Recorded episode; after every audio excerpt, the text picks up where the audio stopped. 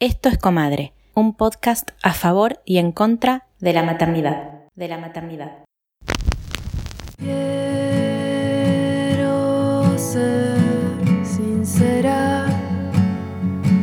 En este episodio vamos a hablar del reloj biológico. Reloj biológico. Soy Angie Canosa, o Ángeles Canosa para el formalismo. Soy médica, ginecóloga, obstetra y mastóloga. Nacemos con una cantidad de óvulos que empiezan a disminuir a partir de los 35 años o pierden su capacidad reproductiva también. Y esto es un poco estadístico, ¿no? No quiere decir que a todas les pase lo mismo, aunque después de los 35 años no van a poder quedar embarazadas. Conocemos y seguro que todas tienen alguna abuela, algún familiar que tuvo hijos después de los 40 años como si nada. Entonces, eh, eso hay que tenerlo en cuenta, ¿no? No es que porque yo tengo a mi abuela que tuvo un hijo a los cuarenta y pico de años, yo también voy a poder. Eso no, siempre está bueno hacer estudios y, estar al tanto de dónde está uno parado. Pero bueno, por suerte con la ley de fertilidad, con óvulos propios se pueden hacer tratamientos hasta los 44 años y con óvulo donación, o sea, con, con óvulos de otra persona, se puede hacer hasta los 51. Pero bueno, la ley de fertilidad, eh, si bien nos abrió un montón de cosas, también nos limita en cierta forma, porque todo esto es muy caro, ¿no? El tema de congelar óvulos también es un tema súper importante, que por ahí si no hay una pareja dando vueltas es como que bueno, uno está, llega a esa edad y dice, bueno, lo voy a hacer, pero bueno, hay que considerar que es un montón de plata y poner el cuerpo y demás, ¿no? Pero bueno, yo siempre lo digo, prefiero que, que por ahí de manera preventiva o por las dudas o como quieran llamarlo, haberlo hecho que perderme el, momento de poder tener hijos y que me digan no vas a poder con óvulos propios. Que bueno, también es un tema que no es tan dramático, pero hay que saber que, puede pasar, digamos. El congelar óvulos es bastante caro, depende con qué lo comparemos, obviamente. Pero hay que considerar como mil dólares para empezar y como 250 dólares que se pagan después por año para mantener los óvulos. Así que obviamente no es un tema menor, pero bueno, está bueno también saberlo y considerar qué puede pasar. Como les decía antes, siempre, siempre consultar ante la duda y esto, pensar primero si queremos tener hijos. Hola, soy Jimena, tengo 47 años y soy mamá de Lucía de casi 3. Cuando tenía 30 años, surgió en mí el deseo muy fuerte de ser mamá por circunstancias de la vida no pudo concretarse, fueron pasando los años. Luego, cuando tenía 41 años, conocí a mi esposo. Le dije, si vos querés tener un hijo, va a tener que ser con una persona más joven. Pero a los 44 años, y de forma espontánea, sin hacer ningún tratamiento de fertilidad, quedé embarazada. La bebé nació perfecta, el embarazo fue muy saludable. El obstetra me insistía con hacer un examen genético por mi edad, me hablaba de anomalías genéticas, de, estadísticas. Yo decidí que no lo iba a hacer y confié en el proceso del embarazo. Luego tuvimos una lactancia muy exitosa también. A veces eh, la maternidad me cuesta, la vivo con ambivalencia. Hay días que me parece que es lo mejor que me pasó en la vida, otros días creo que, que mm, me quitó mucha libertad. Eh, me pasa de extrañar mi vida anterior, pero, pero bueno, en el día a día lo, vamos llevando bastante bien. A veces me siento rara porque mm, me veo, por ejemplo, haciendo adaptación en la salita de tres años con mi edad y digo, qué raro, otras mamás no hay otras mamás de mi edad, ninguna amiga mía tuvo un bebé a esta edad, tenía hijos, hijos mucho más grandes o, bastante más grandes que, que Lulu, mi hija, pero bueno, creo que también es, es, es muy lindo porque en esta etapa en la que estoy puedo dedicarme mucho más a mi hija, puedo, tengo más herramientas para tal vez entenderla que cuando era muy joven. Tengo un poco más de paciencia y eh, puedo jugar mucho con ella, jugamos mucho en el, en el piso y mm, luego me cuesta levantarme, pero ese momento de, juego en el piso es, es, muy hermoso y creo que entre, entre las dos hacemos un buen equipo. Mi nombre es Jimena, tengo 38 años, me dedico a muchas cosas, pero diría que a la comunicación en general, en muchos de sus aspectos. Eh, para mí el reloj biológico es un límite natural que tenemos todos los cuerpos gestantes y como todo límite, en general es duro, ¿no? Nos peleamos con los límites y a mí un poco eso me pasó. Yo nunca fui de esas mujeres muy eh, susanitas en el sentido de, tener clarísimo que quería tener hijos. De chica yo decía que no iba a tener hijos. Sin embargo, eh, estaba siempre esta idea de que, bueno, más adelante, ¿no? Más adelante los voy a tener. Se va a dar. Y cuando ya tenía 33, 34 años, este límite apareció cada vez más claramente. Antes el límite estaba lejos y ahora empezó a estar más cerca. Y me enojé con el límite porque me daba bronca tener que decidir algo para lo que no me sentía preparada. Yo recién empezaba en ese momento a estar en, pareja con alguien y, para mí no estaban dadas las condiciones y, no sabía si quería. En ese momento seguro que no quería y me parecía como injusto en, relación al, género, ¿no? que las mujeres o que los cuerpos gestantes tengamos que decidir, tengamos este límite tan claro. Y después, de a poco, reflexionando en terapia conmigo, hablando con otras personas y, y con el tiempo, ese límite se convirtió en un, en un, maestro también, ¿no? Porque me obligó de alguna manera a pensar sobre una temática que, que de otra manera hubiera seguido pateando, ¿no? Fue como un, un golpe de realidad a hacerme, ok, ¿qué te pasa con esto? Tenés que, tenés que pensarlo al menos. A veces,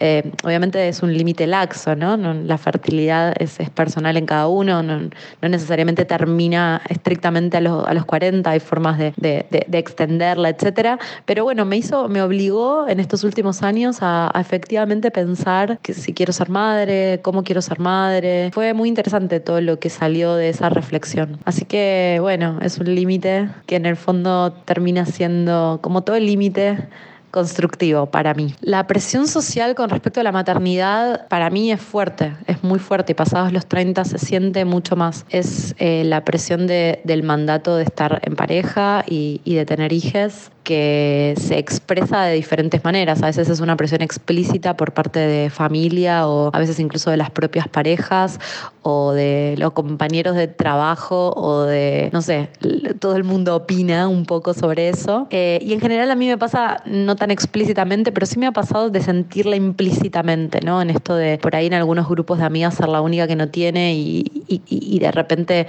sentir que hay como una mirada sobre eso, que, que por ahí estoy fabulando, pero, pero la siento más, te diría implícitamente, como en esta cosa de tendría que estar pasando algo que no está pasando y siento que hay miradas que, que me transmiten eso de alguna manera. Tengo la, la suerte de estar en un círculo donde tengo muchas amigas que tienen más de 30 y no tienen hijos. Tengo la suerte de tener referentes de mujeres grandes que no han tenido hijos, han decidido no tener hijos y son muy felices y eso me alivia un poco. Yo todavía no tengo resuelto si voy a tener hijos o no, pero creo que hay hay una presión que se ejerce desde a veces un lugar de creer que, que es lo que te haría más feliz, sobre todo en nuestras familias, ¿no? Como que, que, quieren lo mejor para uno y creen que lo mejor es que una mujer tenga hijos porque si no se va a quedar sola, se va a amargar y un montón de, de prejuicios sobre eso. Y entonces creo que parte de también poder eh, descargar la presión social es empezar a tener mejores referentes, ¿no? De mujeres que, que, no tuvieron hijos y que tienen unas vidas muy plenas y muy, y muy felices. Y bueno, yo por suerte tengo esos referentes cerca mío. Creo que hay algo de que cuando una empieza a sacarse una la presión propia, la presión social molesta menos, se siente menos. que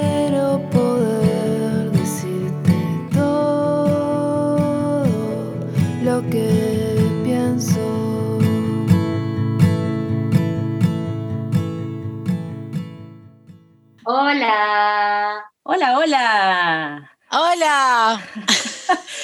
Bienvenida María. Gracias. Bienvenida Mary. Vamos a hablar de vamos a abrir. Vamos a hablar de reloj biológico y tenemos una invitada especial que vamos a dejar que se presente. Eh, bueno, yo soy Mary, tengo 34 años, eh, no tengo hijos, así que un poco por eso me convocaron a esta charla y siempre tuve una relación como muy estrecha con la decisión de, de, maternar y no. ¿Por qué estrecha? Porque se me planteó muchas veces en la vida decir que no quería tener hijos. Después hubo un momento en el que quise, después volví a no querer y es como que siempre estoy en construcción de ese, de ese deseo o no deseo. Hoy ya más grande y habiendo vivido un par de cosas, lo que me pasa y les contaba a las chicas es que tal vez me doy cuenta de que no, de que no soy como de las mujeres que nacieron para eso o por lo menos no en este momento. Eh, bueno, nada, estuvimos hablando un montón de este tema con ellos, entonces ahora tengo como la cabeza medio desordenada. Pero bueno. Eh, tenemos las preguntas que te mandamos para, para ordenar, porque en realidad tenés mucha claridad y un poco, yo cuando estábamos preproduciendo el episodio con Maki, dije, le voy a preguntar a la negra si quiere participar porque sos de, la, de, mis amigas, de las pocas que habla abiertamente y se ha lanzado como a bucear en su propio deseo desde un lugar súper honesto, porque siento que este tema, como todos los temas que tocamos en Comadre, es medio tabú. Sí, re. Así que está todo en tu mente ordenado, solo vamos a ayudarte a ir como sacándolo. Estoy en este momento, mientras hablamos, buscando las preguntas. Acá la tengo. Sí.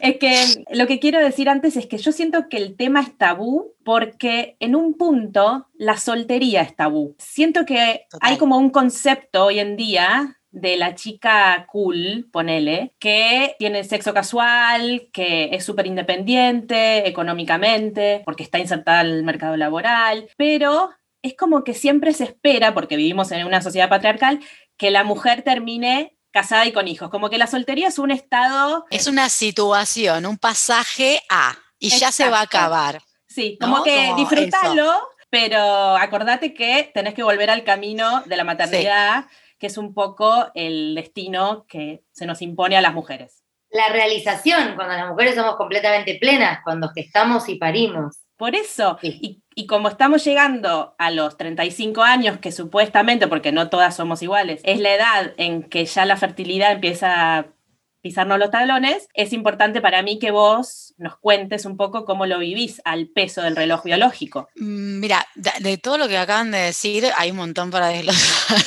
Bueno, vos andás, tirando, tirando hilitos. Primero, o sea, esto que decís, ¿no? De, de lo, de lo cool de ser soltero hoy en día y grande, independiente, llegaste a un lugar y ya no estás desesperado por tener un otro al lado o un otro, sería bien decirlo, porque la verdad es que estás muy bien, o sea, sos feliz como sos y te sentís realizado. Ahora, en algún punto cuando vos sos mujer y estás en esa, también es como que es penalizado si vos decís que igual querés ser madre, porque lo que mostrás al mundo no es la necesidad de una familia, ni no, y, tampoco la necesidad de una pareja, y hace mucho ruido cuando vos decís, pero pará, yo por ahí igual quiero ser madre en algún momento, ¿no? Es como que tenés eh, clausurado el deseo por vivir la vida que vivís de los dos lugares por un lado, porque no estás buscando la familia, entonces no puedes desear un hijo. Y por otro lado, porque por ahí nunca deseas un hijo ni una familia. Entonces, en algún punto es tan, tan nuevo el concepto, la figura de mujer independiente que tal vez no quiera formar una familia, pero sí quiera tener un hijo y eso signifique familia, que es un quilombo monumental, incluso para una, ¿eh? porque estás atravesada por todo. Entonces es como que hay veces que te vas a dormir y decís, ¿y yo en qué carajo estoy? Porque no hay manada, ¿entendés? Como, ¿dónde están las demás parecidas a mí? La puta madre, ¿entendés? Hay un montón. un montón, un montonazo y te las vas encontrando cuando uno empieza a hacer mella y carne con que su deseo es diferente al de los demás. Todo deseo en realidad debería ser único, como cada persona tiene un camino que recorrer. Para mí, ahora con camino transitado y con el diario del lunes, lo que me parece que no tendríamos que normalizar es no preguntarnos cuál es nuestro deseo e ir, bueno, me caso, tengo un pibe, tengo otro, como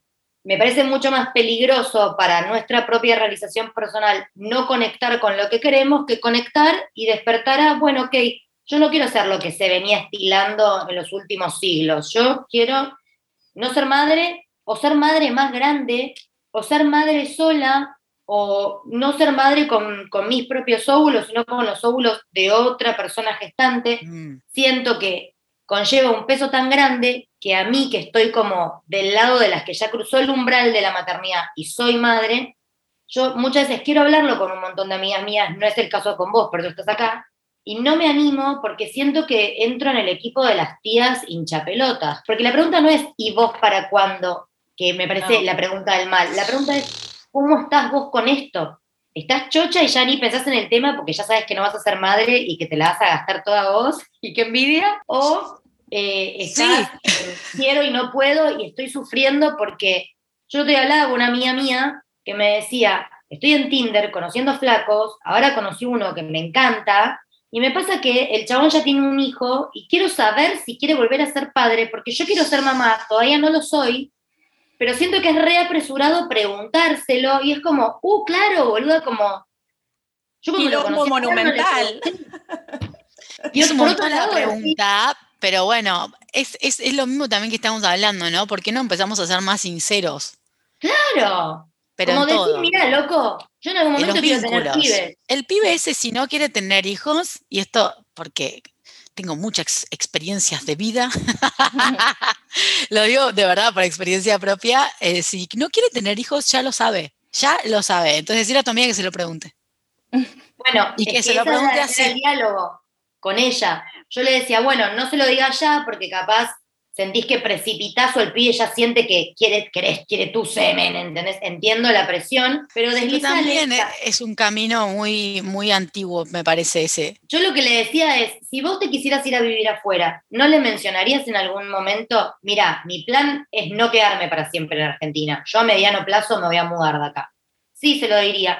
Digo, bueno, ¿vos viajarías, vivirías en otro país? Bueno, mira, yo quiero ser madre, ¿están tus planes en algún momento volver a incurrir en la paternidad? Pues el pie te dice que no, que vas a seguir enganchándote y perdiendo óvulos, como que entiendo también su apuro biológico. Es re delicado. Y no está, como no se enuncia, somos una pelota de secretos y dudas que no se pronuncian. Es que lo que no se pone en palabras no existe. A mí me pasó también, y lo quise hablar con una amiga mía, muy amiga, y ella me decía, ay, mira, te tuve que mandar un audio y borrarlo porque no estaba claro, porque claro, no lo debe hablar mucho, porque tampoco se lo deben preguntar mucho por este tabú que hay instaurado. Y me decía, y en realidad no estoy segura, no me inclino ni por un sí ni por un no, pero pienso que en un futuro a lo mejor puedo criar a una persona, puedo maternar por ahí, ponerme de acuerdo con alguien que esté en la misma sintonía que yo, no, sol, no digo un vínculo sexoafectivo, no digo amor romántico, pero criar a alguien con otra persona que esté en la misma página y como eso, vivir la experiencia de la maternidad desde ese lugar, que también puede ser. Hay muchas opciones, ¿no? Muchísimas. Contanos vos. Tenés, vos tenés deseos de ser madre, ¿estás segura, no estás segura? ¿Qué, qué recorrido hiciste con ese deseo? A ver, eh, sí, para, les cuento. Ay, que siento que ya lo hablé, entonces como que me olvido que estamos grabando.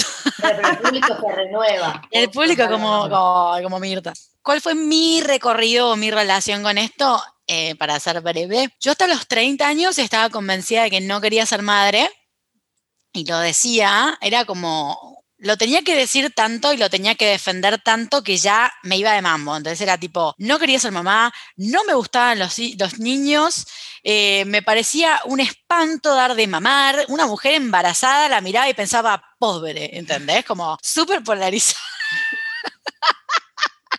pero porque había tenido que, enunciar y defender tanto mi idea, porque yo soy muy sincera en algún punto, no sé si eh, hay, algo, hay, algo, ahí que hay que meterle una, un filtrito, porque demasiado. Entonces, ¿qué me pasaba a mí? ¿Vos querés tener hijos? No. Ay, ¿cómo vas a decir eso? Ay, María, qué horror. Mi mamá me decía que yo le tenía que avisar a los chicos con los que salía que no querían tener hijos. En ese momento me pareció un espanto y hoy digo, es un poquito visionaria la vieja, porque digo, es lo que estamos hablando de tu amiga. Y sí, ¿por qué no? ¿Entendés? Avisar eso. Es algo súper importante. Y es algo que las personas también se lo toman como una realización del ser. Digo, que a mí nunca me, me, pareció eso, pero me parece que sí, que tener la capacidad de cuidar un otro y perder la libertad de esa manera, ¿no? Y como la perdés cuando sos padre y madre, por lo menos por un tiempo. Después yo considero que los hijos son del mundo y que nada tienen que ver con vos. ¿Viste? Esta, esta frase de, de, sos un, un brazo mío. No sé, yo estoy mucho más a favor de los padres egoístas que los que están todo el tiempo chupando al hijo por, para, para darle sentido su propia vida,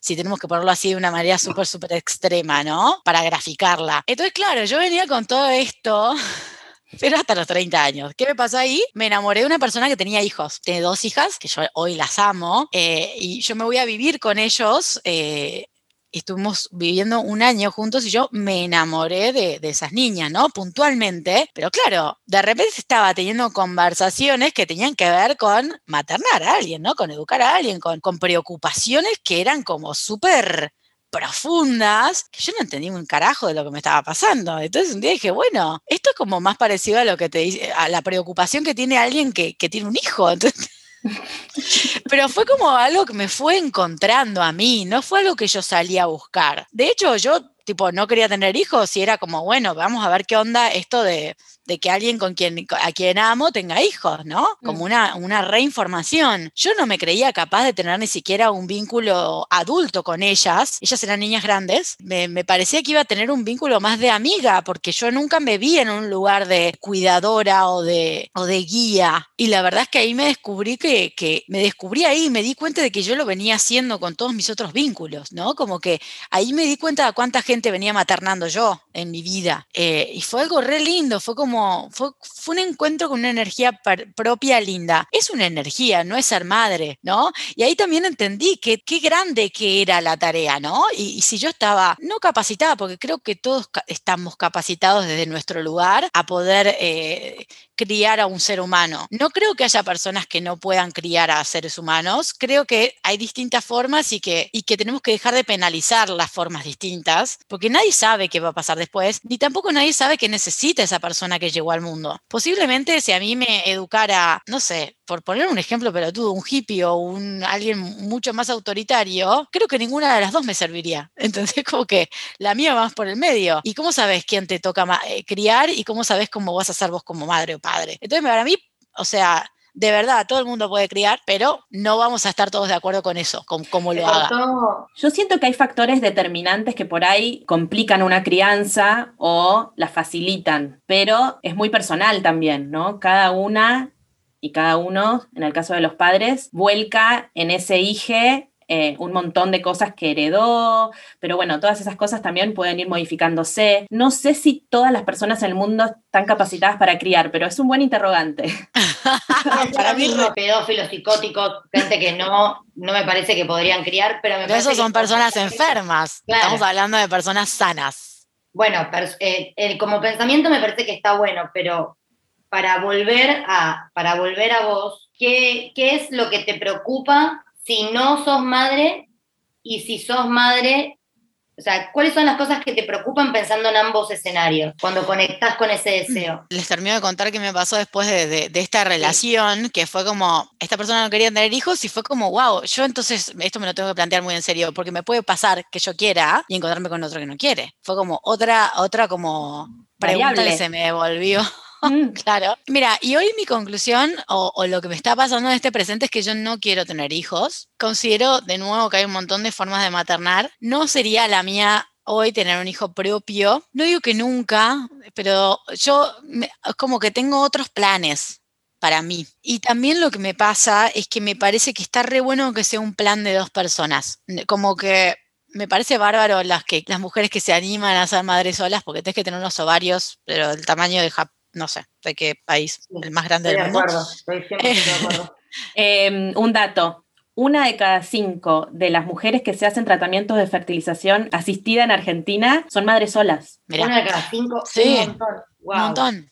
Y bueno, lo que me pasó a mí también fue como que empecé a ver, también, ¿no? Como que siempre vino de afuera la pregunta y yo tuve que decir, bueno, lo tengo que pensar. Mis amigas solteras y mis amigas que no puedan tener hijos, o mis amigas que estaban en pareja pero todavía no les interesaba ser madres, que habían algunas, porque el montón estaban con muchos hijos, pero algunas estaban así, empezaron a querer congelar óvulos. Y me parecía fantástico porque estaba buenísimo, porque el, pensamiento mío automático fue como, bueno, sí, totalmente, porque entonces el día que quiera ser madre tiene asegurada la bocha que, congeló su óvulo y no importa si biológicamente no puede ella en el momento en que lo desee, qué bueno, qué copada la, ciencia, espectacular, bla, como que no me tocaba a mí, era para ellas, ¿no? ¿Qué pasó? Este año me voy a hacer mi chequeo anual de mi ginecóloga y me dice, te está dando como el orto el valor de, no me acuerdo qué hormona, te tenés que hacer, te tenés que hacer la antimuleriana para ver eh, cómo está tu, tu, reserva ovárica. Bueno, le digo, hagámosla. Yo, tipo, como diciendo, me importa un huevo el resultado que me vas a decir, ¿entendés? No me importa. bueno, nada, sí, efectivamente dio que yo estaba como en, un estadio de mis óvulos que están como medio viejitos y que no quedan muchos. Bueno, entonces me tuve que poner a pensar qué quería, porque era como, chicos, yo no estoy preocupada por esto en este momento, pero pues mi cuerpo me está diciendo que lo evalúe, porque están las herramientas para que yo pueda hacer algo al respecto. Ah, lo evalué un montón. También es cierto que, a ver, si esto fuese algo que cubre la prepaga, creo que nadie ni lo pensaría. Todos a los 23 nos congelaríamos un par de óvulos, ¿no? Por las dudas. Pero mm, bueno, nada, como también es un gasto económico grande y demás, que igual yo lo hubiese podido pagar, eh, o porque nací privilegiada y tengo gente que me hubiese podido ayudar si de verdad lo hubiese querido hacer. A mí lo que me pareció, que me pareció una paja, sinceramente. O sea, lo que me pareció fue como, ¿por qué yo me voy a meter en esto? Porque todos lo están haciendo. A mí no me importa, o sea, no me importa hoy. Es poner el cuerpo para, para, poner en, perdón, para poner en contexto a la, a la, gente que no tiene idea, porque hay mucha gente que no tiene idea. Yo también ah, lo averigüé. Yo también lo averigüé en su momento porque no quería quedar, o sea, no quería buscar, y mi ginecóloga me dijo, bueno, con la endometriosis y tal, tenés que pensar entonces en congelar, tenés que activarte hormonalmente, te tienen que sacar óvulos, esos óvulos se congelan, el proceso, por lo que estuvimos averiguando, que después igual lo escuchamos en los audios de nuestra invitada Ángeles Canosa, que es, eh, que es obstetra y ginecóloga, ronda la luca verde, mil dólares para sacarlos y después como... Sí. 250 para mantenerlos por año. Y el cuerpo, ¿no? Que tenés que ponerlo y que tenés como una mega, es como que te mega viene, una mega, entiendo por lo que me contaron amigas que lo hicieron, te, como que te estimulan para que vos puedas, para poder tomar buenas muestras entonces es poner el cuerpo, ¿no es? Y no siempre esa estimulación sirve para generar buenas muestras. Entonces, a veces tenés que pasar muchas veces por ese, eh, eh, ese proceso de estimulación. A ver, mis amigas que lo hicieron, la semana esa dejaban de ir a trabajar y se quedaron encerradas en sus casas por la disparada hormonal que ella provocaba. Yo también estoy en un momento muy particular de mi vida en el que la paz lo es todo para mí. Entonces, cualquier proceso que signifique ponerme a mí em, en un riesgo de esa, esa, tranquilidad y exponer mi cuerpo a algo que yo, que yo considere agresivo, no es una opción. Y sinceramente, yo hoy, y esta es la parte que es superficial suena, pero es real porque mi deseo está puesto ahí, yo me quería comprar la moto. No quería congelar óvulos. bueno, real. Y así, boluda, era como ir a pregna el mal humor de solo pensarlo era una charará, voy a ir a comprar la moto.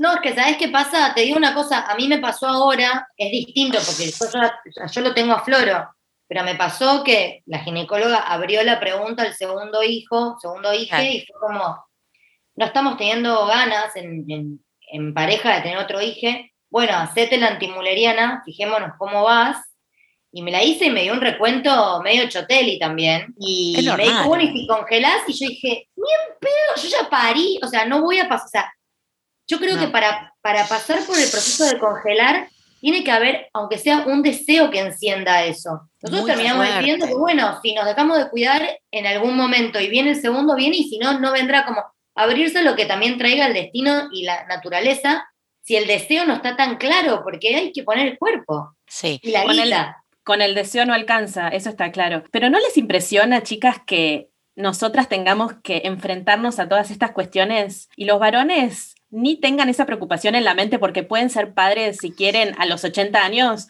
Como el chabón este, o sea, a mí me indigna. A mí, Cormillot. a mí me recalienta, me recalienta, así te lo digo. ¿Sabes qué pasa? Es muy loco todo, pero también tiene que ver, a ver, esto es biológico y la verdad que ahí en la ruleta... No tienen la culpa, ¿no? Otra ventaja. castrarlos, castrarlos.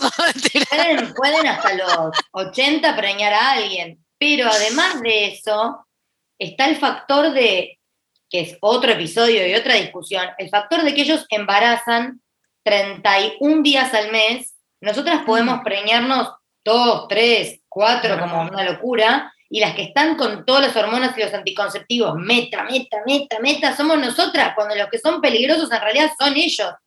Claro, total. En términos De, reloj biológico es demente, pero ellos, o sea, les baja igual el recuento, pero pueden, Chaplina, ¿qué edad tuvo? A los 80 también fue padre. Sí. Igual qué padre sos. Qué padre sos a los 80. Pará, o sea, ¿qué tipo de responsabilidad hay ahí? Sos un donante de esperma, no me jodas, sorry. Soy re polémica, debe haber padres de 80 amorosísimos, pero parir... Abuelecísimos, más que amorosísimos. Es, es, fuerte, pero sucede. Yo tengo una amiga que tiene nuestra edad y su marido cumple 60 este año y mi amiga ya tuvo dos pibes y él tiene hijas de la edad de ella. Y yo digo, Mirá. ¿cómo hace ese hombre con 60 años para involucrarse en su paternidad? No lo sé. Pero ¿Y se involucra? No lo sé, no lo sé. No lo Son sé. abuelos. Yo, te- yo tengo una amiga que tiene 20.000 hermanos y el padre de los últimos es como que conecta mucho desde la diversión, pero desde el abuelaje. Olvídate de, bueno, no sé, este capaz es medio activo porque tiene una polenta fuera de borda, pero en general son pa- paternidades muy patriarcales. Sí, eso Ahora, te iba a hay decir. algo de- sí. Hay algo de lo que no hablamos acá, que hablamos off de récord, pero que me parece muy interesante, que tiene que ver con la presión social y que la presión social no es solamente las revistas, las películas y las tías, sino las amigas. ¿Qué pasa con la manada? ¿Qué te pasó a vos cuando empezaste a ver a la manada que iba cayendo y reproduciéndose? Bueno, para que te haga un comentario, porque dijiste presión social y me hiciste acordar a cuando fui a hacerme esto de lo con la ginecóloga, yo le dije a la mina que yo no quería congelarlos y que prefería que el día de que quiera tener hijos, que sea por ovodonación, que me parecía mucho más lógico porque ese óvulo estaba más fértil que el mío, ¿no? Que si era por gestar, eh, prefería hacer eso. Y la mina me contestó, ¿y tu novio qué opina? Listo. No, bueno, yo pero dije- cambiá de ginecóloga, boluda. Es una genia la mina, pero está atravesada por esta sociedad, no, no, no No, matemos hay a todo el mil mundo. ginecólogas del bien que no te hacen esas preguntas pelotudas. Mil. Bueno, debería cambiar porque ya yo, y me, la, me lo dijo mientras que me hacía el pap, yo le, que- le quería quebrar la nuca, boluda, con las rodillas, le quería hacer un ta. Ella asumió que vos tenías una pareja. Y Cosa que yo nunca dije, y asumió que era un él. Es eso, hétero. ¿Por qué? Perdón, digo. Es así Tengo tres, le tendría que haber contestado. Uno dice que sí, otro que no, y el tercero no sabe. No, y la tercera no sabe todavía. Porque Y la tercera, ni idea. Estamos viendo si ellos yo. Es que es un discurso que atraviesa la medicina, las amistades, la familia, todo. Re, todo. Contanos de tus amigas. Una amiga, una amiga que me acuerdo que estaba abiertamente buscando en redes sociales una ginecóloga que no la quiera convencer de tener hijos. Imagínate que vos haces un chequeo con el odontólogo y el odontólogo te dice, eh, ¿te hago un blanqueamiento? ¿No sabes cómo te queda la boca? No, pero la verdad que yo prefiero este esmalte natural. No, pero te lo blanqueamos. Como, ¿Qué piensa tu marido? ¿No te quiere ver con? ¿Qué piensa tu hermana este? ¿Qué? ¿Qué atropello la individualidad? Quiero tener un segundo hijo. Para de drama, música de suspenso. Sara. ¿Cómo que no? No. Pero ¿y el primero? Pará, y yo salí de ahí pensando, ay, soy una frija de puta, ¿entendés? Y después dije, no, no soy, soy, soy nada, estoy muy amigada con lo que quiero, ¿entendés? Nada más, pero bueno, se ve que es un montón para el resto. Y retomando la pregunta que te había Retomando. hecho en torno a, a la Eh, manada. La manada. ¿Quién del deseo lo apaga? ¿Qué pasa con Eh, esto? a ver, ¿qué me pasó a mí? Porque, ay, es re primera persona esto, pero no me animo a decir que a nadie le pueda pasar algo muy A parecido. mí me pasó muy parecido, así que... Ah, bueno, cuando mis amigas empiezan a tener hijos y a casarse y a, y a- y a entrar en este win hermoso, porque de verdad es que es un viaje espectacular. Yo a Vicky se lo he dicho muchas veces, eh, bueno, con Maki nos estamos conociendo ahora, pero eh, para mí es una locura el- el- la maternidad, o sea, de verdad me parece que es algo inmenso, eh, me parece que es ponerse a, a- a de, de un montón de cosas que que creo que hasta no, hasta que no ves a muchas mujeres transitarlo, no entendés lo profundo que llega, porque además es como, es como un viaje para, para atrás, para adelante, para los costados, para todos lados. Y lo que a mí me pasaba al principio es que no lo entendía. Me enojaba, me ponía furiosa. O sea, yo eh, me enojaba porque yo en ese momento de mi vida además no sabía conectarme con, con- con lo que me duele y decirlo y ya. Mm. Eh, entonces siempre me conectaba con el enojo y vivía enojada. Se ve que me pasaban muchas cosas. Entonces, eh, a mí me enojaba mucho. Yo sentí que me estaban abandonando. Yo sentía que, que, que ellas se estaban yendo a un lugar al que yo no quería ir. Porque era eso también, ¿no? Como caprichosamente decir, tipo, no quiero, no quiero esto, me aburre. O sea, ¿por qué no tienen más tiempo para pasar juntas? ¿Por qué no podemos hacer eh, esas noches de charlas eternas? ¿Por qué hay que preguntarle a alguien si puede venir o no puede venir?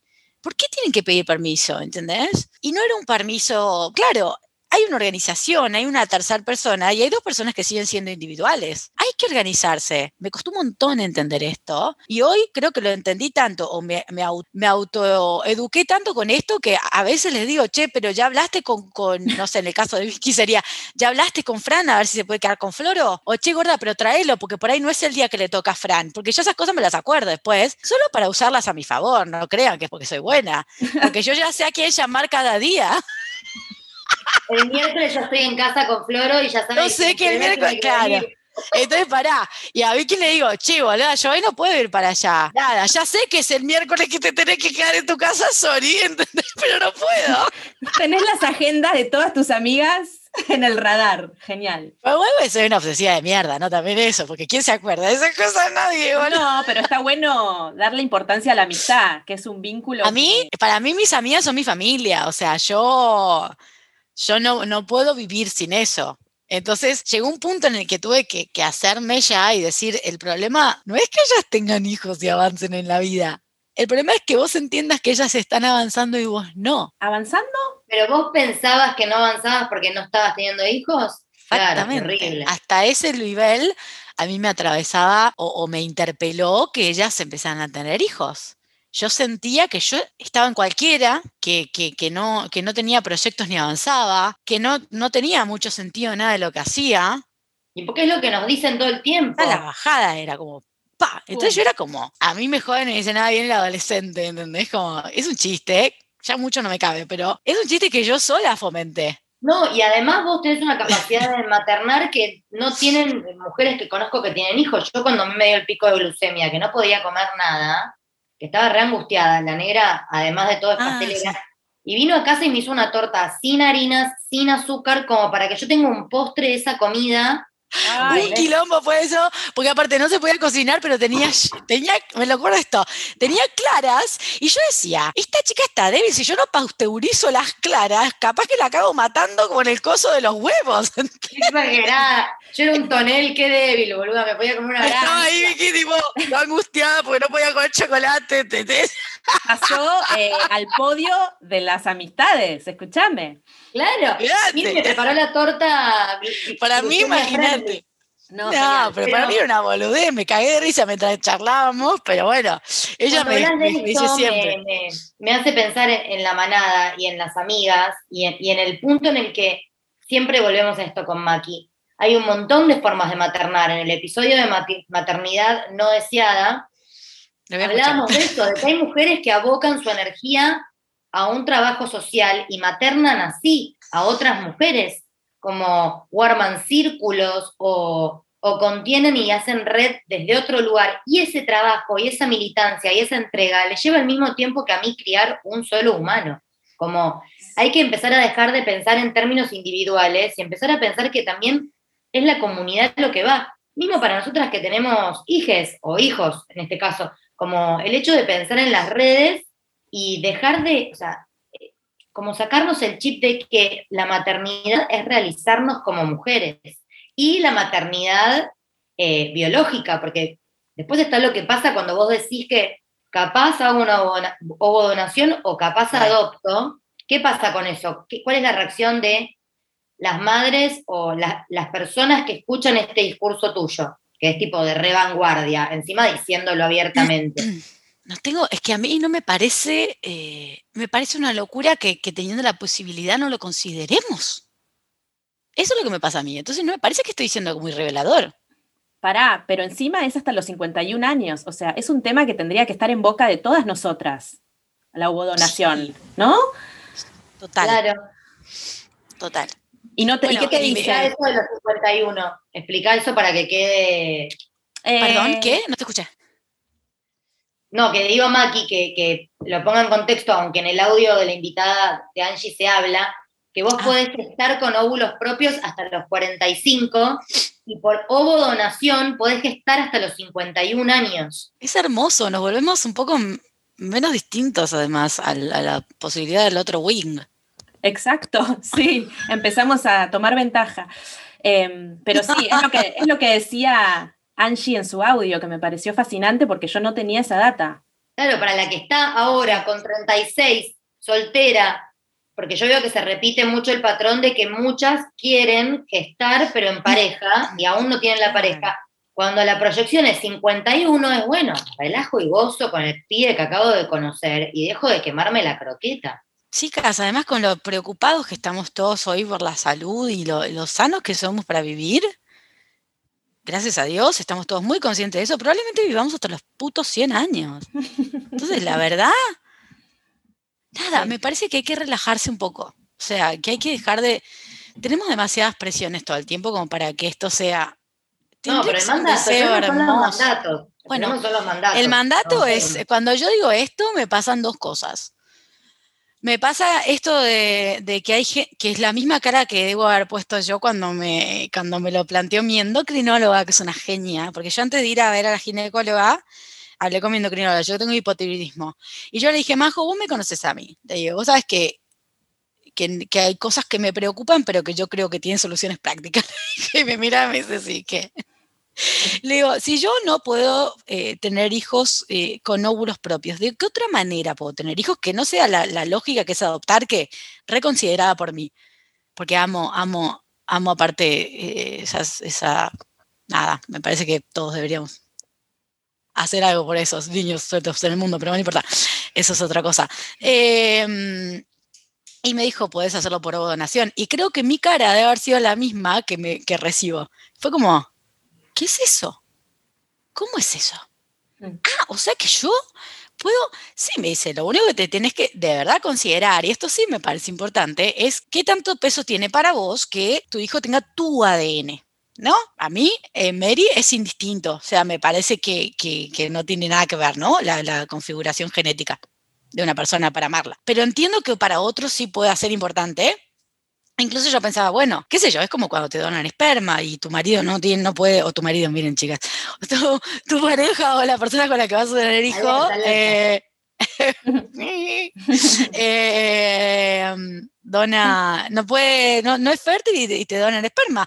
No hay ninguna diferencia ahí tampoco. Si yo no puedo y el que puede será esa persona y me, o no sé, qué sé yo, no sé en qué. Bueno, pero hay mil, mil tabús con respecto a eso. Hay mucho tabú y lo que yo eh, no sé, sí. Me parece importante resaltar que hoy en día las mujeres somos madres cada vez más tarde. Mm. Eh, obviamente la donación es uno de esos factores. También lo que es eh, el porcentaje de mujeres que se insertó en el mercado laboral y las condiciones económicas, ¿no? También. Pero mm, estuve leyendo algunos estudios y, por ejemplo, en España, una de cada 20 mujeres es madre a los 40 años o más eh, y el promedio de edad en Argentina, no, perdón, en provincia de Buenos Aires es 29 años, o sea, casi tocando los 30. Em, sí, bueno, a lo que voy es que hoy también está la ciencia y eso permite que podamos aplazar ese deseo y no tener tanta preocupación, ¿no?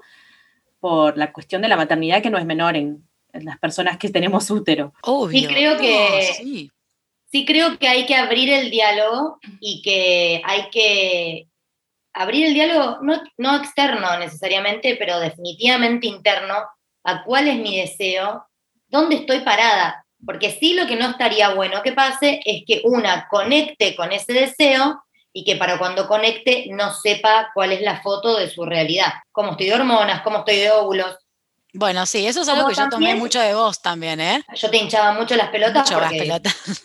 porque a mí me pasaba que yo no tengo una buena, ¿cómo se llama? Cargo várica. Reserva. Reserva. Reserva várica. Pero yo lo que te decía era, negra, conectá con el sí o el, no. Si es no, tomate una garompa y fluí. si es sí, anda a ver qué pasa. Pero eso fue un gran consejo, ¿eh? Gran consejo. Porque en algún punto también te haces medio la boluda. Claro. Y como con todo, boluda, con todo lo que duele, una vez Hace la vista gorda. Sí, con todo lo que es difícil tomar una postura, que yo creo que las posturas igual son laxas, ¿no? Como después me van a ir pasando otras cosas en la vida y en dos años me invitan a charlar de nuevo acá y les digo, che, me pasó esto desde la última vez que hablamos y descubrí todas estas cosas. Lo que estoy segura es que no va a cambiar es, mi mirada y mi relación con, con, el respeto de lo que vos necesitas y lo que vos querés y, de verdad, o sea, usar a tu favor estas cosas espectaculares que tiene la ciencia. Ahora, la mirada del otro siempre va a ser perturbadora y también hay que saber eso. O sea, a mí me pasaba esto cuando yo planteaba lo de la donación, era caras de sorpresa y muchas mujeres que no tenían ni idea de que esto era una posibilidad y como empezarla a pensar con miedo, pero como considerarla eh, y, haciéndose, me imagino que las mismas preguntas que me hice yo cuando Majo, mi endocrinóloga, me planteó esto, que fue como, las preguntas que yo me hice fueron como, ¿se llama igual a, un hijo que no tiene tu ADN? O sea, cosas muy básicas, ¿entendés? Como, ¿qué va a pensar la persona con la que yo quiera tener hijos de que no sea mi óvulo? Todo puesto en el afuera. Bueno, pero está bien igual preguntárselo, porque son preguntas que duelen y si uno no se las puede preguntar. Y hay, muchos, hay muchos factores que eh, los hombres no tienen ni que pensar y que las mujeres tenemos a cuestas, que es que, ya lo hemos hablado en un montón de episodios, es un, es un revés a nivel profesional.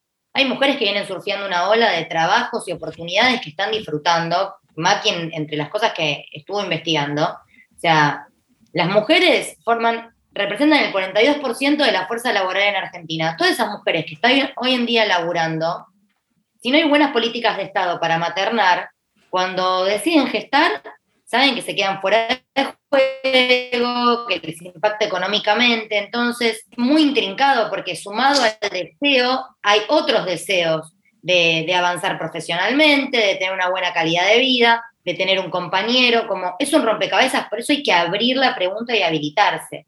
Y en torno a, libros y cosas, Macuni. Bueno, voy a recomendar, justo porque estamos hablando de ovodonación, el libro Hace Vida Normal de Diana Lieber, que habla sobre su experiencia de ovodonación. Lo iba a recomendar en el episodio de fertilización asistida, pero salió el tema y va.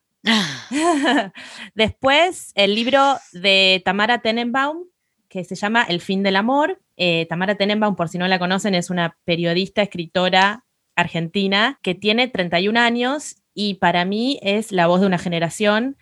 Eh, ella analiza mucho los vínculos sexoafectivos, las amistades, bueno, la cultura, ¿no? Los mandatos. Los mandatos y además ella proviene de una familia judía, entonces el mandato, si a nosotras nos parece que lo tenemos impuesto, imagínense a ella, sus amigas a los 22 años ya tenían tres pibes, entonces bueno, ella sale de ese universo y eh, tiene una mirada como muy observadora de lo que es, eh, sí, eso, la, la la juventud, diría. Eh, se cuestiona mucho el amor romántico, la maternidad, así que léanlo, por favor, todas. Buenísimo.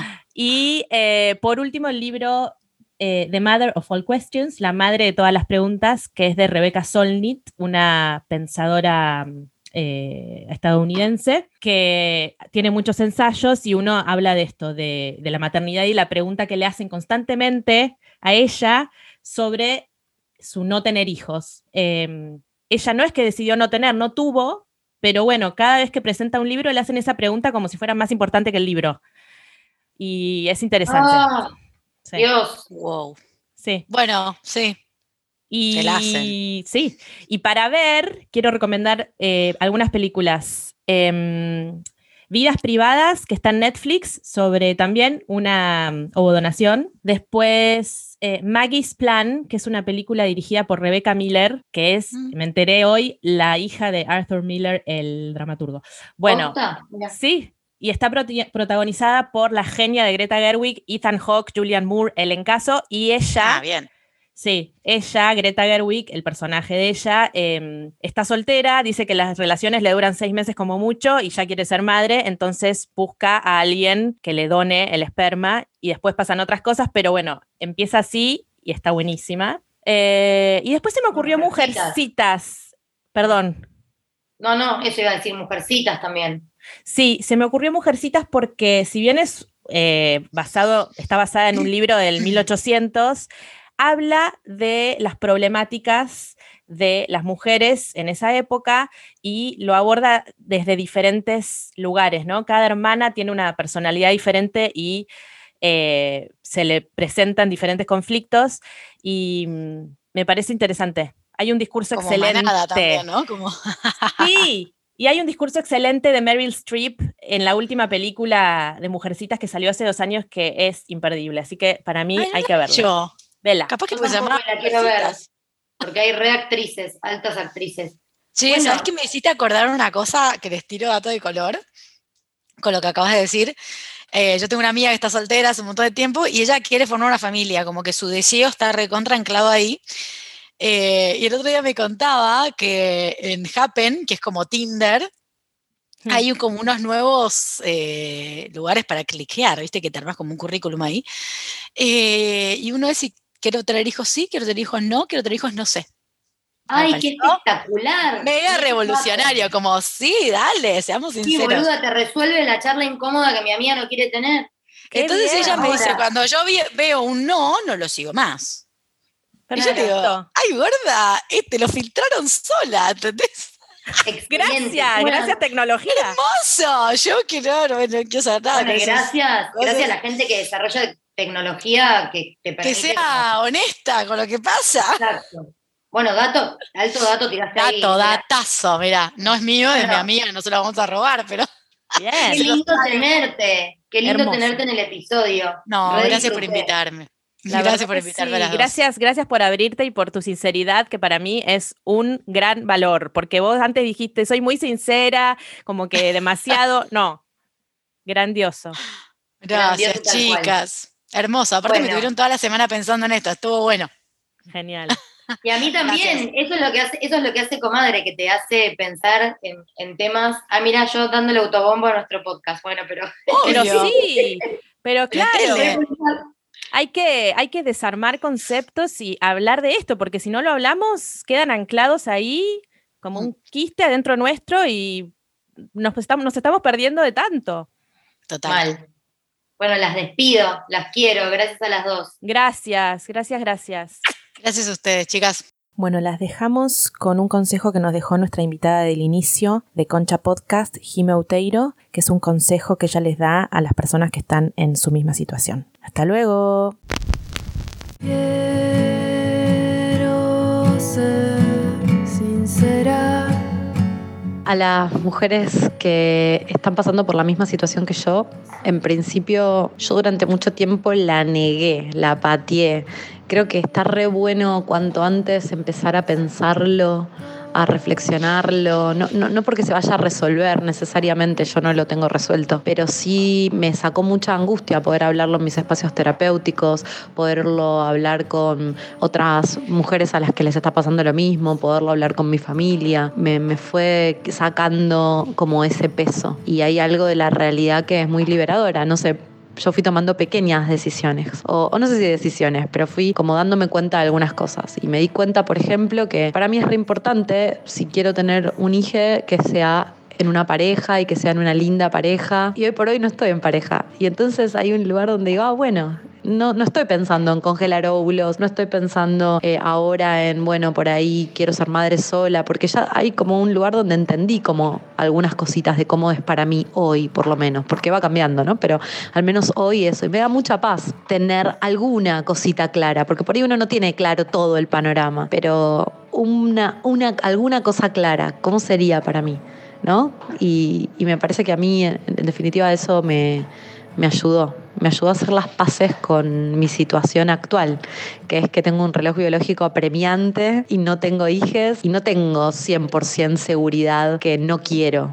Pero sí al menos sé que de qué manera me gustaría y hoy esas condiciones no están dadas, entonces estoy un poco en paz con la decisión de que hoy no sea.